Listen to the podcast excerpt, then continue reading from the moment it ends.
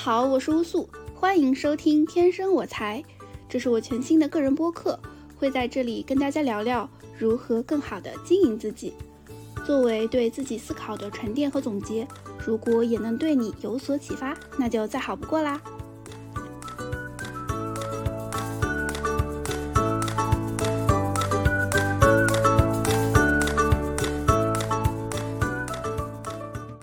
大家好，我是乌素。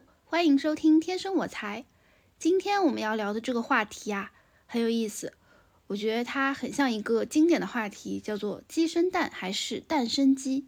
到底是先有鸡还是先有蛋这个问题呀，好像是没有标准答案的。那我们今天呢，也来挑战一个跟它很像的问题，就是个人副业冷启动，应该先做流量还是先做产品？在第一期节目，我们聊了我的收入来源。当时也提到过这两个元素啊，流量和产品。如果说一个人想要完成商业闭环，最好的呢就是既懂流量又懂产品。这个当然是一个非常理想的状态啦。但是呢，我们每个人在一开始去尝试做个人副业的时候，很可能是这两个都不懂的状态。那对于我们都不懂的时候，我们应该怎么样去冷启动？怎么样去起步？第一件事情应该做什么？这个呢，就是我们今天这期要聊的主题啦。那因为我过往的经历，在流量和产品这两个要素上呢，都有一定的经验。那也想借此机会来沉淀一下自己的思考啊。不过要说明的就是啊，虽然我们今天聊的是副业，但是这个事情本质上就是商业，商业是没有所谓的标准答案的。那我分享的呢，也只是我的思考和经验的总结，并不代表一定就是对的。只是说，通过我的一些经历的复盘，给到大家一些参考和启发。叠甲完成，我们就正式开始今天的分享啦。那到底应该是先做流量，还是先做产品呢？我们先分别对于这两种模式做一下分析。第一种呢，就是先做流量，再做产品。这个比较经典的一个例子呢，就是有一些游戏解说的博主，因为解说游戏涨了粉丝。那之后，他们可能会开一个零食店，啊，或者说，我知道还有一些游戏解说博主会开网吧。那这种就是先做流量，再做产品的模式。还有比如说一些网红，他们积累粉丝之后呢，会做一些粉丝向的周边产品，这也是比较典型的先做流量再做产品的模式。那这种模式呢，它会有对应的一些问题啊，就是比如说。啊，先做流量的话，它的这个变现路径会比较长，它需要先积累啊好几十万或者说几百万的粉丝才能去变现，而且这个账号要做到这么大也是比较困难的嘛。另外还有一种可能性，也是我这边很多小伙伴会跟我反馈的一个情况，就是他们其实有一个几万粉的账号，但是呢，发现这个账号做出来之后没有办法变现，啊，不知道。在听这期节目的小伙伴有没有类似的情况？嗯，这个可能会有一点点颠覆我们很多人的认知啊，因为在过往我们都会觉得啊，有流量就是有钱，流量就是一个万金油。当你有了流量，你还用去担心什么变现的问题吗？你就先把这个账号做起来再说嘛。但是现实其实并不是这样的，有了流量并不等于万事大吉啊。我这边展开说一下。啊，首先第一个就是流量和流量它很不一样，流量本身并不一定是直接能够变现的，这里面就会细究到一个流量本身的一个质量问题啊。如果说是一些比较差的流量，呃，其实很难变现，比如说一些年龄层比较低的流量啊，看起来也是很大的用户量，但是实际上这样的一个流量是比较难变现的，因为。对应的这个人群，他可能消费力、购买力会比较差一些，这是流量本身不一定能够直接变现的一个原因。还有一个就是，呃，在不同平台，粉丝量高也并不等于变现就一定多。这个其实也很好举例子啊，嗯，比如说大家都会拿 B 站的鬼畜区和其他的，比如说小红书的美妆区去做比较，那即使是只是在同一个平台。不同的赛道之间，它也会有这种变现能力的一个差异。单纯去比较粉丝量，啊是很难去倒推他们变现的一个程度的。还有一个，呃，在此时此刻大家都会有所感知的一个点，就是现在接广告是越来越难的。所以以往可能把账号做大，把粉丝量做多，还能通过接广告的方式去变现。但是现在地主家也没有余粮啦，想要靠接广告谋生是很难的。所以，我们就可以推导出一个结论，就是有流量并不等于万事大吉。所以，想要靠先做流量再去变现，啊，已经不一定是一个最好的方案了。那第二种方案就是先做产品再做流量，这个比较典型的模式呢，就是一些新消费品，他们是先把产品生产出来之后，再去找 KOL 投放啊，或者说再去上架电商平台啊，通过这样的方式去积累流量。那这样的一个模式，对应的问题就更好理解了。你先做了产品，万一没有人来买，这个成本都砸进去了，血亏是不是？而且这里面要提醒，就是我们刚刚举的是新消费品，但实际上，就算我们是做虚拟产品啊，做一个付费课程，它也是有前期的时间成本的投入的。就有好多人他们会拿着自己做的专栏来找我说，哎，这个专栏我做出来了，但是我发现卖不动，该怎么办呀？其实他们这个产品找到我的时候，我一看就能看出在定位上面的一些问题。但是因为他已经把内容做出来了，他前期的这个投入已经在里面了，就覆水难收了，是吧？所以听到这里，我相信有同学已经很绝望了啊！你说这也不行，那也不行，乌苏，你是不是在耍我呀？别着急，咱们马上就要到解决方案的部分了。因为刚刚描述的这些场景啊，我其实自己也多多少少的踩过这些坑。讲一下我的惨痛经历啊。在公众号的时期，我是一五年的时候开始写公众号的嘛，算是非常早赶上了那一波的红利，所以呢也快速的涨粉了。但是我当时啊还对就是接广告这种模式有一点点抵触，呃，同时也因为我自己的圈子里面其实也有一些人，他们有自己的产品想要去推广啊，有一些人情的广，就我不知道该怎么去拒绝，所以呢，年少无知的我就。干脆关闭了接广这个通道，后面啊，这个账号不能变现，自己写内容的动力也不足，逐渐的就断更了。这就让我在最好赚钱的年代没有赚到钱，非常的惨痛。但是呢，现在想来啊，这也有一个额外的好处，就是因为我没怎么靠接广告变过现，所以啊，就没有这种路径的依赖。在现在广告资源没有以前那么丰富的一个情况下，对我来说是丝毫没有影响啊。当然这么说好像有点阿 Q 心态。总之呢，我就是因祸得福，趟出了一条可行的方案。接下来我就来具体的分享一下，在没有流量、没有产品的情况下，我们普通人该如何冷启动，做好我们自己的副业。我把这个方案的名称啊叫做“流量产品两手抓”。这个方案听起来就有点鸡贼啊！你问的是先做流量还是先做产品？结果你告诉我啊，流量产品两手抓，难道是我不想抓吗？我是不知道怎么抓呀。好的，那我们接下来就具体来说一说，到底怎么样流量产品两手抓。首先第一步呢，叫做先做免费内容，积累用户，培养用户思维。为什么是先做免费内容是第一步呢？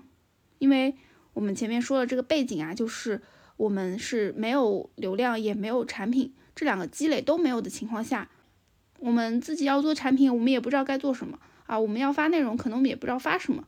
这个时候啊，从投入产出的角度上来说，投入一定要控制的稍微小一点，先发免费的内容，去积累一些流量和用户的感觉，这个是对于我们来说启动的时候投入比较可控的。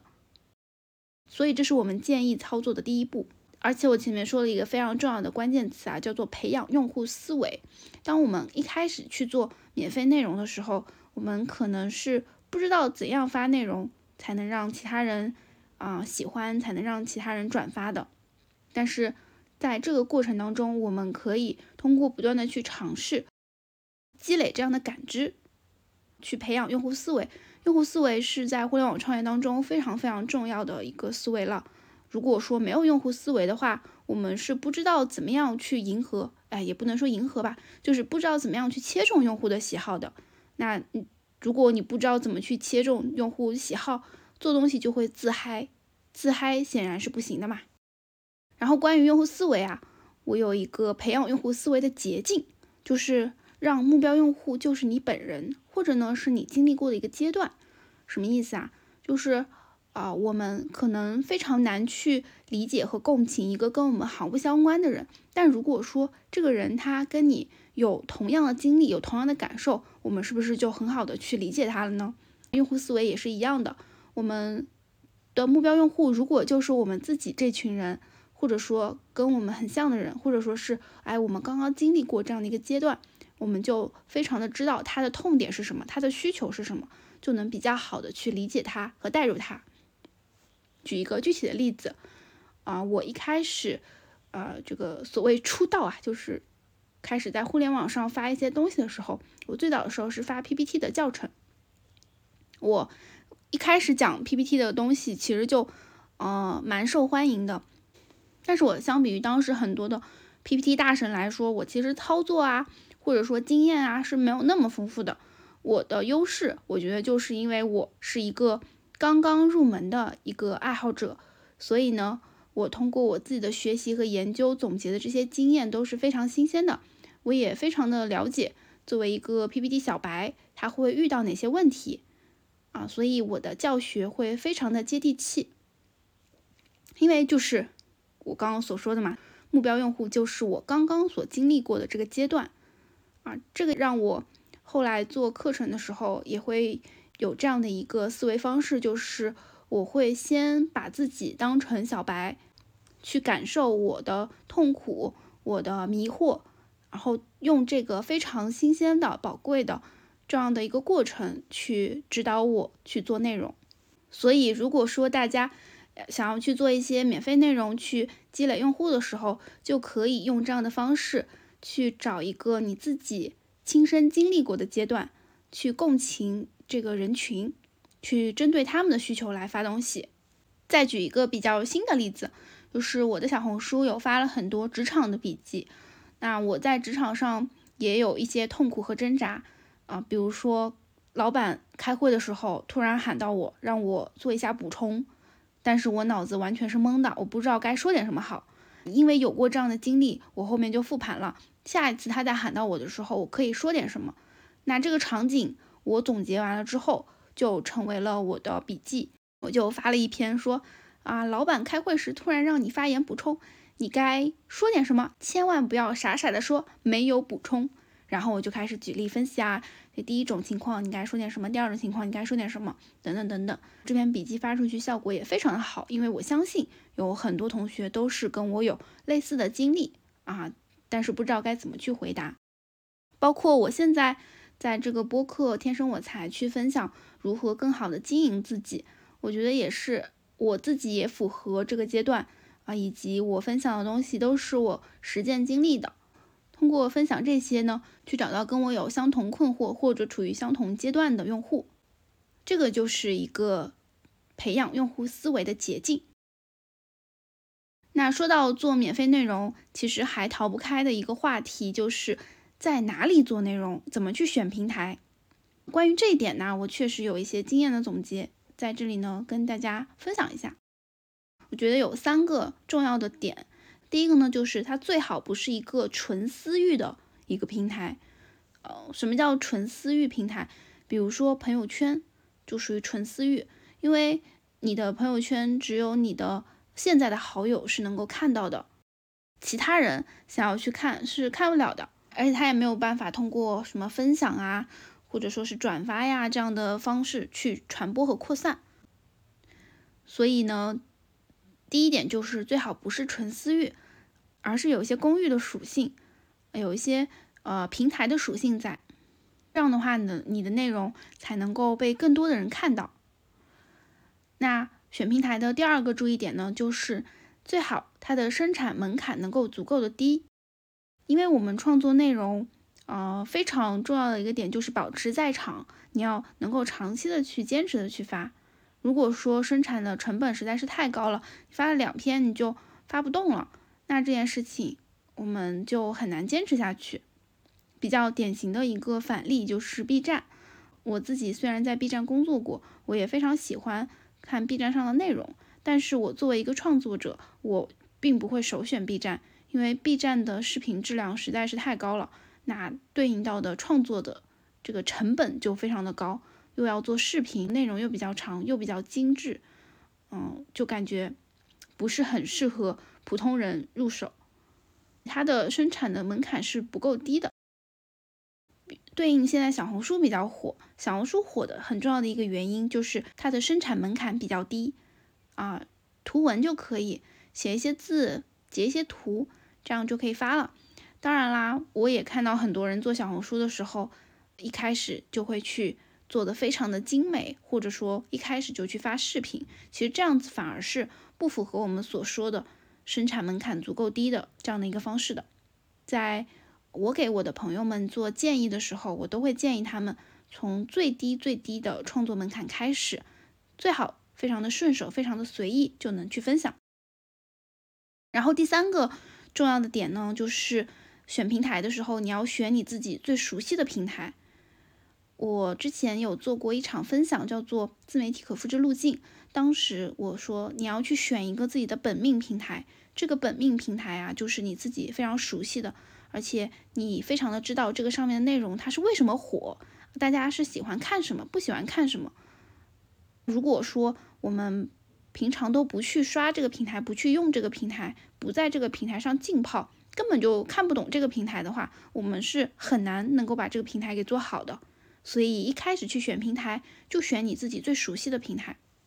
那这里同样也举一个反例啊，就是有很多直男朋友，他们想要去做小红书，他们会跟我说，这个内容为什么该这么发呀？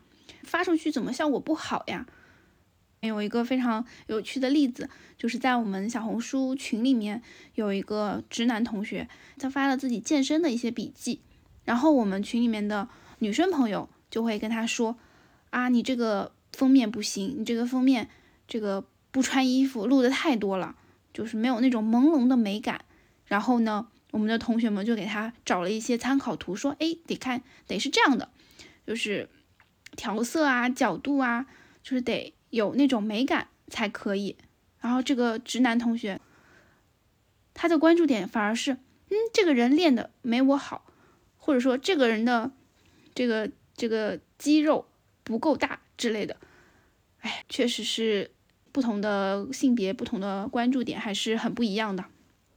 但是我们话说回来，如果说咱们的直男同学平常不看小红书、不用小红书，也不懂女孩子们关心什么、喜欢什么的，那你们去做小红书的话，势必是会有一些挑战的，就是要比女孩子去做小红书要更加艰难一些。所以对你们来说，可能小红书就不是本命平台。但是，并不代表你们没有其他的平台可以做呀。那我们先回顾一下我们刚刚这一趴讲的重点，怎么去选平台，有三个要点。第一个呢是最好不是纯私域，而是有一定公益属性的平台。第二个呢就是它最好生产门槛足够的低，能够让你轻轻松松的创作，坚持创作。第三个呢就是最好是你熟悉的平台，是你能够看得懂的。你也知道上面的用户喜欢什么的平台。那具体来说，有哪些平台是可以给大家作为本命平台或者说初始平台去使用的呢？我这边想到了三个，可以给大家做一个参考。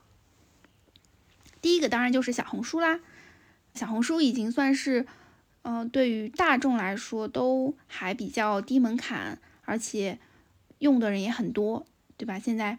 呃，小红书的日活据说已经上亿了，即使很多直男同学啊也开始用小红书了，哎，坚持用，说不定你也会看得懂，说不定也会渐渐熟悉。咱们群里面确实也有很多直男同学，小红书运营的也很不错的，所以也不要说啊，刚刚不粗说这个不适合我们，我们就放弃啊，也不用。但是这边要注意的就是我刚刚说这个生产门槛这件事情啊，小红书它可以。发简单的图文，也可以发非常复杂的视频。那你要去想好，我选择小红书，如果我想要坚持发，怎么样的创作形式对我来说是比较容易坚持的？那这个是第一个啊，第二个呢是极客。咱们如果是听播客的小伙伴，应该对于极客或多或少还是有一些了解的。极客给我的感觉，它很像公寓版的朋友圈，就它发内容其实也像朋友圈一样简单啊，可以发一些文字，也可以发一些简单的图片。但是呢，它是公寓平台，它是有一定的公寓属性的，它的内容是可以被转发分享，是可以被其他人看到的。这些人就算没有关注你，他也可能会刷到。结合我们刚刚说说的几个点啊，它不是纯私域，OK，它生产门槛足够的低，是非常低的。然后也是熟悉的。那如因为我自己确实是天天在用啊，确实我对它是比较熟悉的。那这个三个符合，OK，极客也是我发内容的一个平台。如果熟悉我的小伙伴就知道，我确实天天在极客上就是 发一些随手的心得。而且，二零二三年做了一个年终总结，我在极客上发了六万多字，我自己也很震惊。好的，那说完极客，再说第三个平台。这个平台啊，很多人可能都没有意识到，但是我在整理今天这个分享的时候，我发现，哎，这个可能是一个价值洼地，它就是豆瓣。突然发现，我们今天分享的这个三个平台，这个颜色正好是红绿灯啊。红色的是小红书，黄色的是极客，绿色的是豆瓣，挺有意思。然后豆瓣的话，我们来看一下是不是符合刚才这几点。第一个呢，它最好不是纯私域，它显然不是纯私域啊，它是一个公域平台。在豆瓣里面有小组，然后小组里面还会有一些话题，它也有一点点像早期的贴吧，它会有一个小圈子的一个感觉。然后第二个是说。啊，生产门槛足够的低，豆瓣的内容的生产门槛其实会比较像文章，比如说公众号的文章、图文，对，其实还算是比较低的。然后第三个，最好是你熟悉的，这个就因人而异了。有一些小伙伴如果说平常不用豆瓣的话，可能并不熟悉；但如果说平常就喜欢追剧。啊，喜欢一些亚文化的，那对于豆瓣应该还是比较熟悉的。我自己的话，其实也是啊，逐渐开始去了解豆瓣。嗯，如果说大家对于豆瓣感兴趣，但是确实并不熟悉的话呢，大家可以去找一找自己感兴趣的一些小组。然后这里面有一些热门的小组，其实它的流量还是很大的。啊，我为什么我今天会把豆瓣作为一个平台跟大家分享呢？是因为我看到了这样的一个案例，有一个小伙伴写了自己，啊，攒了几百万，然后提前退休的一个经历。他这个经历呢，他一开始是发在了自己的公众号上，然后这篇公公众号的文章我是看过的，之后我就在豆瓣无意当中刷到了这篇文章，然后我就发现，哦，原来他还在豆瓣上专门挑了几个，比如说 fire 小组，啊，所谓的 fire 就是提前退休的意思嘛。就是找了这样的一些对口的小组去转发了他的这篇公众号的文章，当时也取得了还不错的效果，就是有很多的留言啊、点赞啊等等。所以这个其实是一个大家可以去了解的一个方向。此外，其实播客也算是一个适合很多人去冷启动的一个平台，因为首先播客肯定不是纯私域嘛，然后呢。如果说是爱听播客的朋友，对于播客就比较熟悉。然后生产门槛这件事情，确实也有一些因人而异。啊，有一些同学如果平常就很爱说话，很爱分享，啊，反而不像我这种更喜欢写文字的人，对于他们来说，播客是创作门槛更低的。总之，对于选平台，并不会给大家一个标准答案，而是给出了这几个维度供大家参考。那。假设我们现在已经积累了一些免费的内容，也积累了一些喜欢你的用户，你大概就会知道哦，我发什么样的内容大家是会比较喜欢的。这个时候，我们就可以进入到第二步，就是找到用户愿意付费的真实需求。这里面这句话可能有几个重点啊，第一个就是用户愿意付费，因为如果说用户只是看啊。只是传播，但是不愿意付费，它其实跟我们今天想要聚焦的一个主题，就是副业冷启动，可能还没有那么相关。因为我们毕竟并不是一个纯做自媒体的人，我们并不是要去靠广告吃饭，直接靠流量变现，我们是要在其中去发掘一些做付费产品的一些切入点。所以啊，第一个关键点就是要用户愿意付费。那第二个呢，就是真实需求。因为我见到非常多同学他采取的一个方向啊，是一个在我看来是一个伪需求。针对于这样的伪需求，就是越努力越心酸。针对这一个找到用户愿意为之付费的真实需求这一个点呢，我们再来通过两个小问题做一个详细的展开。第一个问题就是，免费内容越火，用户就愿意付费吗？显然不是的。比如说啊，我也是一个爱吃瓜的乐子人，看了一些热点 PDF，这个内容它传播很广，对吧？大家也都喜闻乐见，但是它这个。东西你要让我付费，你让我花钱看，我是不愿意的。所以啊，火的内容并不代表用户就一定会愿意付费。我们在做很多免费内容的时候，也一定要注意这一点，就是有的东西它火，并不代表是有用户付费的价值的。但是我们可以从火的内容当中去找到背后的原因，去找到用户为什么能够去把它推向一个。热点的高峰，是因为恐惧，是因为担忧，还是因为美好的希望？这个背后是蕴藏着付费的价值的。然后第二个小问题就是，我们如何去判断一个需求本身是不是具有商业价值，是不是值得做成付费的内容呢？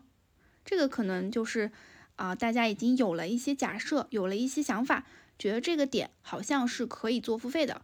这个时候，我们有一些维度可以给大家做一个参考，来判断一下这个到底是不是一个真实的需求。这边呢，也是结合我过往做的这么多的付费内容，总结出来的一些关于付费产品定位的一个小技巧，总共有五个小点，大家可以记笔记啦。第一点呢，就是对应着用户美好的期待。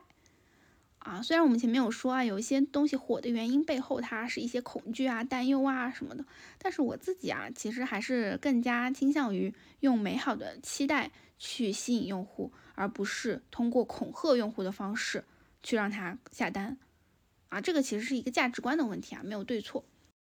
那美好期待有些什么呢？比如说变得更美，变得更加有钱，变得更加受欢迎等等，这些都是很好的方向。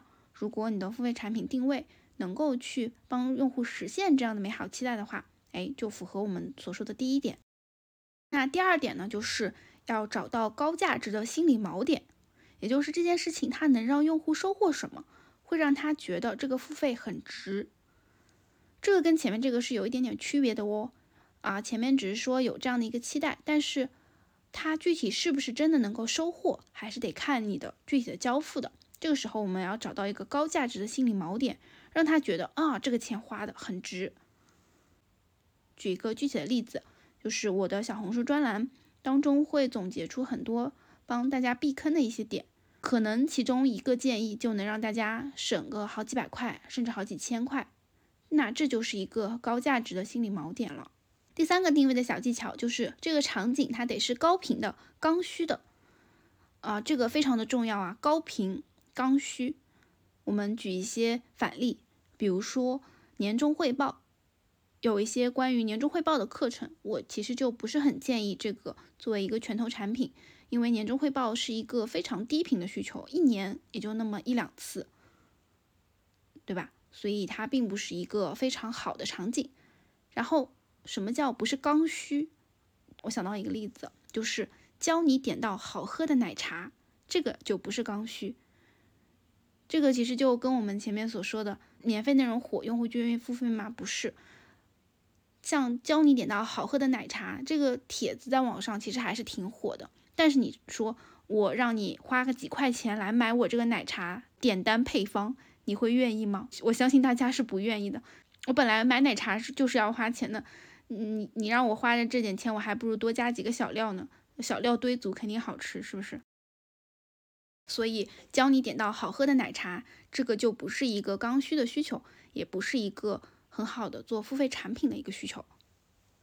第四个点呢，就是你提供的这个解决方案，在市面上用户找不到更好的替代了。啊，这里面其实已经开始加入了一些市场竞争的维度。如果说你提供的这个解决方案非常的好，用户确实也挑不到其他更好的，那这个时候用户就没有理由不选择你啦。最后第五点就是你锚定的目标人群本身就是有付费能力和付费意愿的人群。这个我们虽然放在了第五点啊，但是它并不是最不重要的一点，而是反而是最重要的一点。你去锚定什么样的人群，就决定了你能发掘出多大的价值。有一个啊，这个不传之秘啊，就是大家都知道，要赚钱就要赚有钱人的钱，而不要去赚穷人的钱。啊，这个应该也很好理解，就不多展开了。所以呢，我们刚刚所说的就是第二个大点，就是你要找到用户愿意付费的真实的需求。这个时候，假设我们已经找到了一个很不错的需求，也符合我们刚刚所说的这些定位的小技巧，这个时候该做什么呢？是不是就开始 all in 呢？哦，不是的。第三步要做 MVP 验证。所谓的 MVP 验证，就是我们先要。花一点点小的精力，做出一个最小的可行化的产品，先投入到市场上去看一下它的反馈效果，而不是我先堆钱、堆人、堆资源，把这个事情做大做强啊，发现哦，好像没有预期想的那样啊，因为我们前面找到的这些需求，只是我们的一个假设，通过我们自己的经验判断，我们觉得它好像行，但觉得行，并不代表它真的行。是不是真的行？还是得让用户用脚投票，投入到真实的市场上去看一下反馈。那具体怎么去做 MVP 验证呢？其实有很多方法，我这边就简单分享两个比较好落地的。第一个呢，就是做付费直播，这个比较适合虚拟产品。就比如说你要去做一个付费课程，你想明确一下这个付费课程它的目标用户是不是愿意为它买单，那你就可以。先做一场付费直播，这样的话呢，你就可以圈进来对应的目标用户。那这个价格本身呢，可能比你要做的这个付费的课程的价格要低一些。而且因为直播嘛，它的准备的周期肯定是要比啊做一套系统课程要来的简单一些的。那用户的预期也相对来说不会那么的高。而且同时还有个好处就是你在直播的时候，你可以收到用户的真实的反馈，你可以看到大家。更具体的一些需求的问题是什么？这个是一个做 MVP 的一个小的方式。那第二个呢是预售或者是众筹的模式，这个也是比较适合做 MVP 验证的。很多啊周边潮玩啊，或者说是一些实物的商品，他们是用这样的模式的啊发起众筹。如果说能够达到众筹的目标，这个产品顺利推行上市，那因为我们本身众筹已经收了用户的款项，所以呢。在投入的这个成本这块，其实也能够及时的收回成本，所以这两个都是可以去做一个小验证的方式。那到这里，如果我们验证成功了，我们这个事情是不是就完成了呢？接下来我就要说第四点了。第四点就是我们要去做一个循环，在流量当中发现产品的需求，然后再基于这个需求去创造更多的内容来吸引更多的流量。这个听起来有点绕啊，但其实很好理解啦。其实就是我们做了这个产品，然后也推向了市场，但是我们不可能只做我们现有这些用户的生意。我们其实是希望能够通过这样的一个产品去撬动更多的用户，撬动更多的流量的。那这个时候，我们可能还会做更多的新的产品，去挖掘更多的用户的新的需求。这个事情它就形成了一个循环。我们所说的流量和产品。这个时候我们就已经不是一无所有的状态了，对吧？已经有了一些用户，也有了一些产品了。这个时候我们就不断的根据我们现在的情况去打好我们现在的这手牌，去做整体的这种商业模式的升级。那到这里呢，其实我们这期想讲的一个话题就已经讲的差不多了。稍微浅浅的总结一下。我们今天所聊的个人副业冷启动，先做流量还是先做产品这样的一个话题呢？我们既没有选择直接做流量，也没有选择直接做产品，而是做流量产品的两手抓。第一步是先做免费内容，积累用户，培养用户思维；第二步呢是找到用户愿意付费的真实需求；第三步就是做 MVP 的验证，先推出一些可行化的产品；第四步呢就是开始一个正向的循环，从流量中发现产品需求，再基于这个需求去创造更多的内容来吸引流量。以上就是我们今天的一个分享的内容。希望对大家来说有所启发。如果说大家还有一些关于啊个人副业啊，或者说自我经营的一些问题的话呢，也欢迎在评论区留言，或者加入我们的天生我材听友群。入群的方式呢会在 show notes 里面公布。大家入群的时候记得备注我们的播客的名称，方便更好的识别。那今天这期节目就到这里，非常感谢大家的收听，我们下期再见，拜拜。